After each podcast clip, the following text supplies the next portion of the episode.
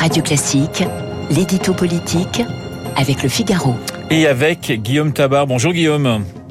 Bonjour Renaud. Emmanuel Macron rencontre le pape dans un peu plus de deux heures maintenant. Vous êtes à Rome, vous étiez dans l'avion avec le président. Que va dire Emmanuel Macron à François? Écoutez, quand on lui pose la question, euh, Emmanuel Macron répond qu'il n'a pas de message à faire passer au pape, mais que c'est lui qui a plaisir à l'entendre, parce que, dit-il, c'est un homme libre qui a une capacité d'indignation rare et précieuse. C'est un chef de l'État. Et Macron salue notamment sa voix dans deux domaines, le climat et la vaccination. Et, dit-il encore, comme il est entendu par les opinions, cela permet de faire bouger les gouvernants quand c'est nécessaire, euh, comprendre par là quand ceux-ci traînent les pieds. Mais il y a un domaine où, où le pape fait preuve d'indignation, c'est le sort des migrants. Ces critiques en la matière ne visent-elles pas aussi la politique de la France, Guillaume?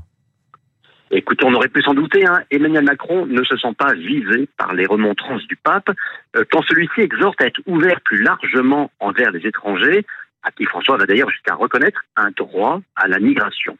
Euh, chacun est dans son rôle, plaide Macron, en expliquant que les États ont pour devoir de contrôler les frontières, quand celui du pape est de rappeler l'universalité de la fraternité humaine.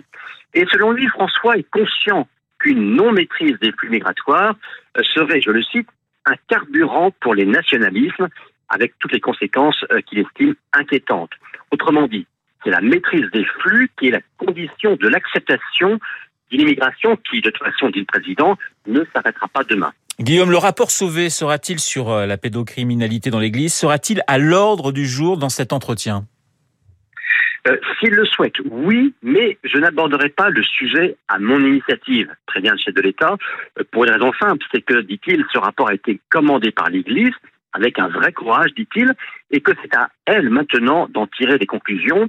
Par contre, ce que dit le chef de l'État, c'est que d'autres institutions maintenant devraient avoir ce même courage euh, pour affronter la vérité. Guillaume, allez voir le pape à, à cinq mois de, de l'élection présidentielle, n'est-ce pas un petit peu une démarche électorale?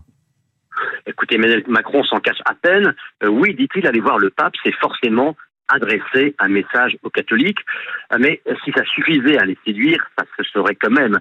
Euh, c'est vrai que par son discours Bernardin, euh, le président avait eu des mots encourageants envers les catholiques, mais euh, de la loi bioéthique aux restrictions parfois excessives envers les cultes durant les confinements, euh, en passant par des ambiguïtés autour de la loi séparatiste, eh bien le soupçon et la distance se sont finalement installés et une seule photo avec le pape ne suffira pas à les faire oublier. Voilà Guillaume Tabar, l'édito politique de Guillaume Tabar en direct.